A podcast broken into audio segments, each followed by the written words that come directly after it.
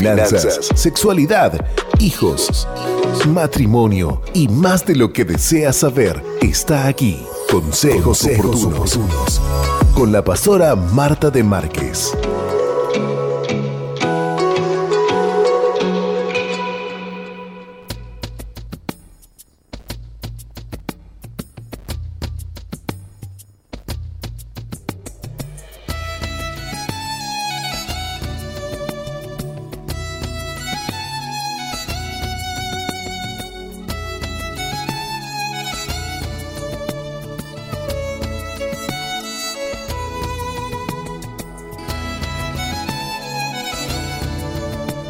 Continuamos con nuestra programación desde aquí, desde SOG en la mañana y disfrutando como cada viernes de un espacio especial, consejos oportunos junto a la pastora Marta de Márquez, a quien ya recibimos y damos la bienvenida para poder disfrutar de estos minutos tan especiales. Buenos días, pastora, bienvenida. Muy buenos días Joana y también muy buenos días a toda la audiencia. Qué bendición poder compartir buenas noticias en un mundo donde hay tantas malas noticias. Pero Dios está en control. A Dios no se le escapa nada, Dios todo lo ve, Dios todo lo sabe, así que Él es el que ordena los pasos del hombre. Qué bueno es que en esta hora podamos reflexionar. Muchas veces eh, estamos estresados, cansados, agobiados, pero bueno, tenemos una palabra tan bonita de parte de Jesús. Venid a mí los que están trabajados y cargados y yo os haré descansar. Este es un tiempo en el cual mucha gente está estresada, está desanimada, está desalentada, pero qué bueno es que vengas a los brazos de Jesús y puedas en Él recibir toda la bendición que Él tiene para tu vida. Vamos a hablar acerca del estrés o, o la estrategia Llevado pues José a Egipto, Potifar, oficial de Faraón, capitán de la guardia, varón egipcio, lo compró de los ismaelitas que lo habían llevado allá. Todos estamos familiarizados con el estrés, todos lo experimentamos en diferentes formas y grados cada día. En pequeñas dosis el estrés, de hecho, puede ser beneficioso para cada uno de nosotros cuando el estrés se hace demasiado grande. Sin embargo, puede afectarnos física, mental e incluso espiritualmente. La Biblia ilustra cómo Dios puede tomar sus situaciones estresantes y transformarlas en oportunidades estratégicas. Quiero revelarle a usted algo muy poderoso. Existe una línea muy fina entre estrés y estrategia. Muchas veces en la vida se encontrará inmerso en lo que considera que son situaciones estresantes, solo para darse cuenta de que lo que usted considera estrés, Dios lo considera estrategia. La verdadera prueba, entonces, es discernir entre ambos. Descubrir qué es estresante para su vida y qué es estratégico. Resulta absolutamente esencial. Estar armado con el poder de esa revelación lo coloca en la senda de la victoria segura. Para ser capaz de entender la diferencia entre estrés y estrategia, tiene que comprender ante todo la fuente de ambos. El estrés es demoníaco y la estrategia es divina. Dios tiene una estrategia divina para lograr que usted tenga éxito, mientras que Satanás agita su vida con estrés, procurando conducirlo a la muerte.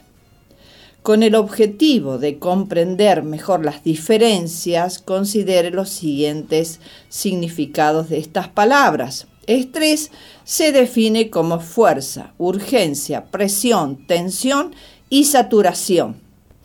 El estrés en ese lugar de estancamiento, un lugar donde está en un dilema que crea tensión y frustración. Es un lugar de agotamiento, pero no de descanso de hambre por soluciones, pero sin ninguna vía a la vista para encontrarlas. Es algo terrible estar bajo la presión del estrés. El estrés le robará la creatividad y lo sobrecargará con preocupación y ansiedad. El estrés le robará su paz mental, contaminará su propósito y le quitará todo el gozo en su vida. El estrés aniquilará su visión y si no hace algo al respecto lo matará. La estrategia, por otra parte, es algo totalmente diferente. Estrategia se define como un plan de acción a largo plazo que se diseña para alcanzar una meta determinada. El estrés está diseñado para destruirlo, para matarlo. La estrategia está diseñada para conducirlo a algún lugar en victoria. La verdadera forma de comprender las sutiles diferencias entre estrés y estrategia es determinar a dónde lo están llevando los acontecimientos que están sucediendo actualmente en su vida. El estrés devasta. La estrategia te motiva. La motivación es algo poderoso porque la palabra motivación es similar a la palabra que tiene que ver con movimiento. Alguien que está motivado es alguien que se está moviendo, que está caminando. La estrategia requerirá motivación y la motivación trae como consecuencia movimiento. Alguien que está estratégicamente motivado será alguien que está en movimiento, que no se ha estancado, que sigue caminando a pesar del problema que está viviendo. Pero la motivación tiene su raíz en la palabra motivo. ¿Cuál es el motivo? El motivo es por qué hace lo que hace. Y el motivo lo pone en movimiento. La motivación es el motivo de su movimiento. La estrategia lo ayudará a ponerse en movimiento con un motivo. La presión que está enfrentando ahora lo está impulsando hacia su meta o está simplemente destruyendo su destino. ¿Está emocionalmente frustrado o incompleto? ¿Está perplejo o irritado por el lugar en que se encuentra en la vida, pero a pesar de ello no tiene un plan para avanzar y salir de donde está? Si respondió afirmativamente a todas o alguna de estas preguntas, es muy probable que esté estresado. José fue un hombre que conoció lo que es vivir con presiones externas.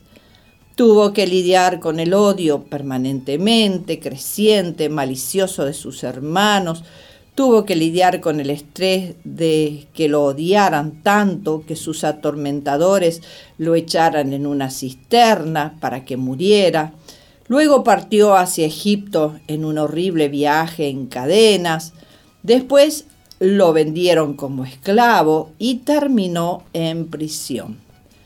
¿Puedes imaginarlo? Y eso era solo la punta del iceberg. Lo que no podemos ignorar, sin embargo, es el hecho de que la presión bajo la que estaba fue lo que lo impulsó hacia la meta suprema de su vida. El estrés produjo la bendición. El estrés produjo la bendición. Dios usó la tensión para su bien. A José lo echaron en las cisternas y en la mente de sus hermanos moriría allí en la mente de José seguramente era una cisterna peligrosa. Pero vale la pena analizar más profundamente lo que estaba sucediendo allí. Dios estratégicamente lo había colocado allí. No era una cisterna peligrosa, era una cisterna estratégica. Nunca habría estado en la posición adecuada para avanzar hacia el siguiente nivel en su vida si no lo hubieran echado en la cisterna. Algunos de ustedes tal vez están en la cisterna, en la cisterna de las luchas, en la cisterna del dolor, en la cisterna del quebranto, en la cisterna del enojo, en la cisterna de decepción, de traición, en la cisterna de problemas de salud, de problemas familiares. Está bajo ataque y las presiones están bombardeándolo e inundándole la mente. ¿Está seguro de que está en una cisterna peligrosa? pero como hijo de Dios no reciba eso. Declare que esa es una cisterna estratégica. Nunca olvide que a José lo sacaron de esa cisterna y lo llevaron a Egipto porque estaba en el lugar correcto. Lo que parecía estrés era más bien estrategia. Este es un tema permanente en la vida de José. Dios cambiará la cisterna peligrosa en un lugar estratégico también de su vida. A José lo llevaron a Egipto y luego lo subastan públicamente en cadenas, hablando de estrés. Un hombre llamado Potifar, que era un oficial de alto rango en el gobierno de Faraón, lo compra. Tan difícil de creer como es, Dios estaba en este asunto. La estrategia divina condujo a José al lugar donde estaba. Tan estresante como pudiera parecer esa situación en aquel momento, José estaba exactamente donde Dios quería que estuviera en aquel instante. Esto es una prueba positiva de que usted puede estar precisamente en el centro de la voluntad de Dios para su vida, aunque pueda que no le guste donde esté. La Biblia dice que Potifar era el capitán de la guardia. Estudios más profundos revelan que el capitán de la guardia, de hecho, se llamaba el capitán de los guardaespaldas. Algunos teólogos creen que este hombre puede haber estado a cargo de aquellas personas que estaban siendo vigiladas, enemigos del faraón, prisioneros políticos y toda clase de individuos. Pero como capitán de la guardia, muy bien pudo haber tenido la responsabilidad de guardar y proteger personalmente al faraón. Este hombre, con este nivel de responsabilidad, tiene que haber tenido un acceso casi total y sin restricciones al faraón. Para servir en esta posición tenía que conocer al faraón mejor y más íntimamente que casi cualquier otra persona en el reino. Y de los miles de lugares a donde pudo haber ido a parar José como esclavo, va a parar a la casa de Potifar, el capitán de la guardia. ¿Es esto estrés o es estrategia de Dios? ¿Fue un accidente que José terminara en la casa de alguien que conocía y comprendía completamente la cultura egipcia? No solo eso, sino que también está en la casa de un hombre de gran influencia y que tiene prácticamente acceso ilimitado al faraón. Es problema que pocas personas eh, tengan eh, y conozcan ese reino eh, como José conocía al faraón. Mejor que Potifar. José está en la casa de un hombre que conocía cada deseo, disgusto o gusto del faraón. ¿Cree que Potifar era como nosotros que a menudo cuando llegamos del trabajo hablamos sobre cómo nos fue? Es muy lógico asumir que hablara del faraón el faraón le gusta esto, no le gusta aquello, acepta esta clase de persona, rechaza aquella clase de persona. Esto es conducta aceptable y aquello es conducta inaceptable. José es el sirviente principal de la casa de este hombre y, escuchaba estas conversaciones acerca del faraón sin estar consciente en aquel momento que llegaría el día cuando los sacarían de su celda en la prisión y los llevarían a la presencia de Faraón. Me parece muy probable que de muchas maneras José puede haber estado en la escuela del faraón mientras servía como esclavo en la casa de Potifar. Lo que parecía ser estrés en realidad era estrategia de Dios. Para la época en que José se paró delante del faraón, ya sabía exactamente cómo comportarse, cómo reaccionar y responder. Creo que en gran parte fue debido al lugar donde había estado años antes de entrar en la presencia del faraón. Era necesario que hiciera aquel viaje peculiar. José tenía que pasar por lo que pasó para saber cómo comportarse cuando llegara al palacio. Era una estrategia divina. Con frecuencia, en la ruta hacia su destino en el palacio, Dios lo llevará a realidades de cisternas y prisiones. Sin embargo, eso es una estrategia divina, porque cuando atraviesa tiempos difíciles durante su viaje, estos tiempos difíciles le enseñan cómo actuar. Cuando llegue al destino y a la meta que Dios ha diseñado para usted, Dios lo coloca estratégicamente en situaciones donde es necesario que usted crezca ¿Alguna vez ha conocido a alguien que ha llegado a un lugar de bendición y logros demasiado rápido? Cuando llegaron a ese lugar de bendición, en vez de estar llenos de gratitud, están llenos de orgullo. Esto es especialmente cierto en la vida de José. Si hubiera llegado al palacio demasiado rápido, no habría sabido cómo comportarse, se habría autodestruido. Pero el viaje, lo había hecho humilde. El hombre que terminó en el palacio era un hombre diferente del que había empezado en la cisterna.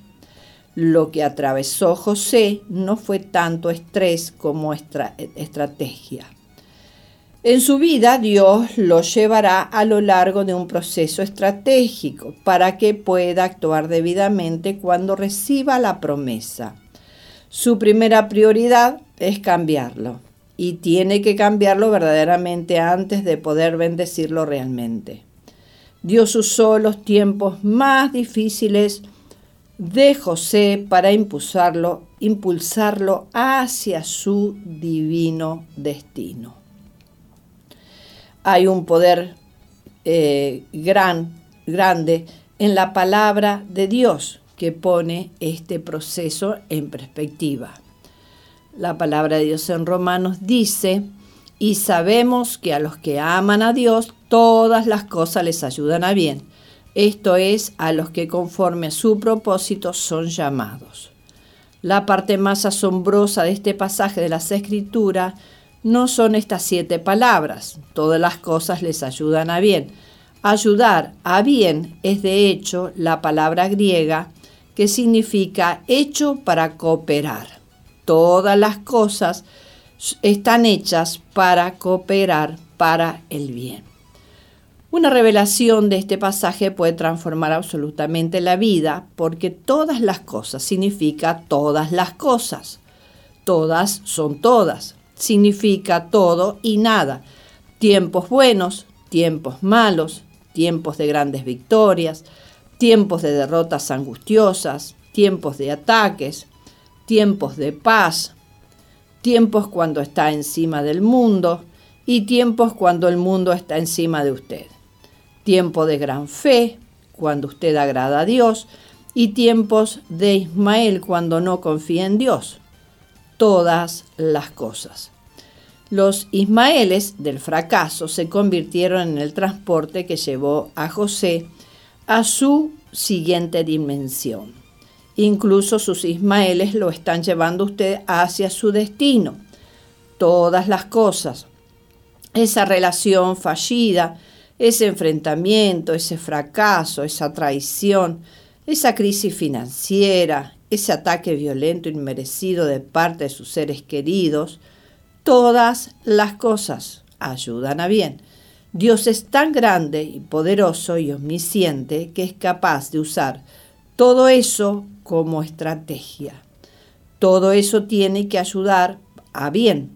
esto es, a los que conforme a su propósito son llamados.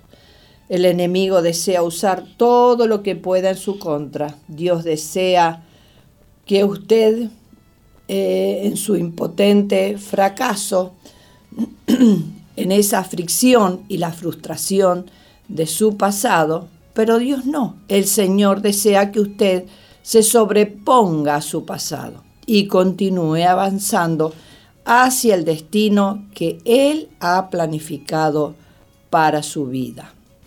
Dios usará todas las cosas de una manera estratégica para que usted alcance su destino. Todas las cosas les ayudan a bien. ¿Por qué no detenerse ahora mismo y revisar las temporadas pasadas de su vida?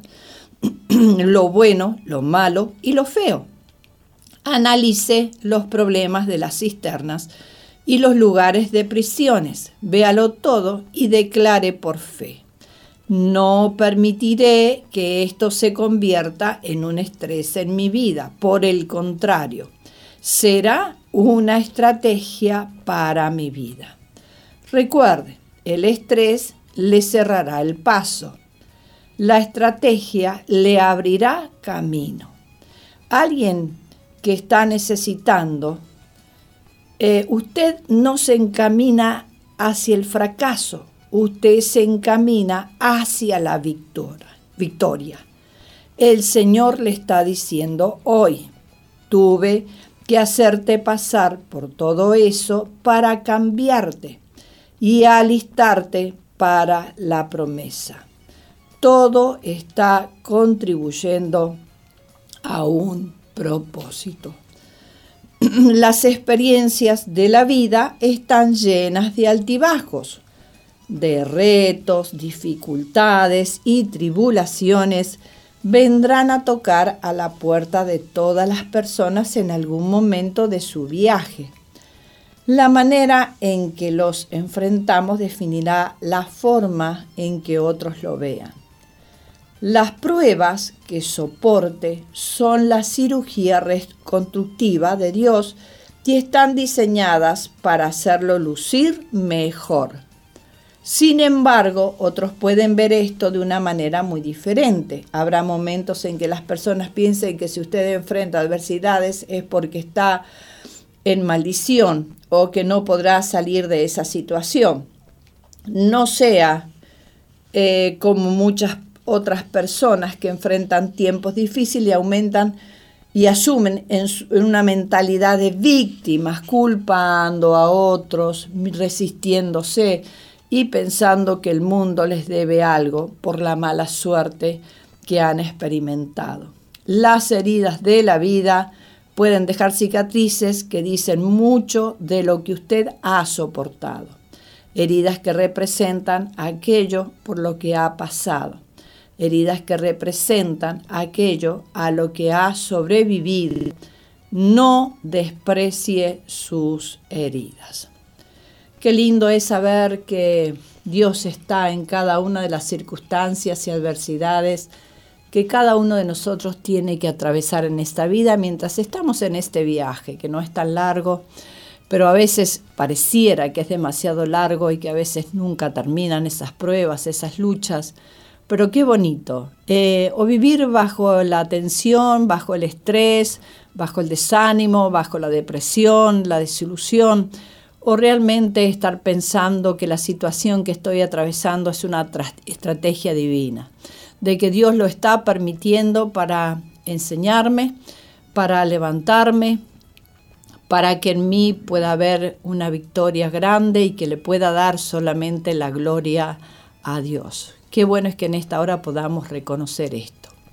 Oh Dios precioso, Dios amoroso, venimos delante de tu trono de gracia para alcanzar ese oportuno socorro, así como tú socorriste a la vida de José en aquella cisterna. Gracias porque tú estabas con él. ¿Cuántas veces la palabra dice, y Dios estaba con José? Gracias porque tú estás con nosotros también. Y gracias porque aún en la prueba que cada uno esté viviendo en este momento, es una estrategia porque tú le vas a dar una victoria, porque tú lo vas a llevar al destino que tú ya tienes preparado que en esta hora podamos despojarnos del estrés, del cansancio, de la depresión, de la angustia, de la tristeza, de la soledad, porque no estamos solos, porque tú estás con nosotros, porque tú nos ayudas a vencer y a vivir en victoria.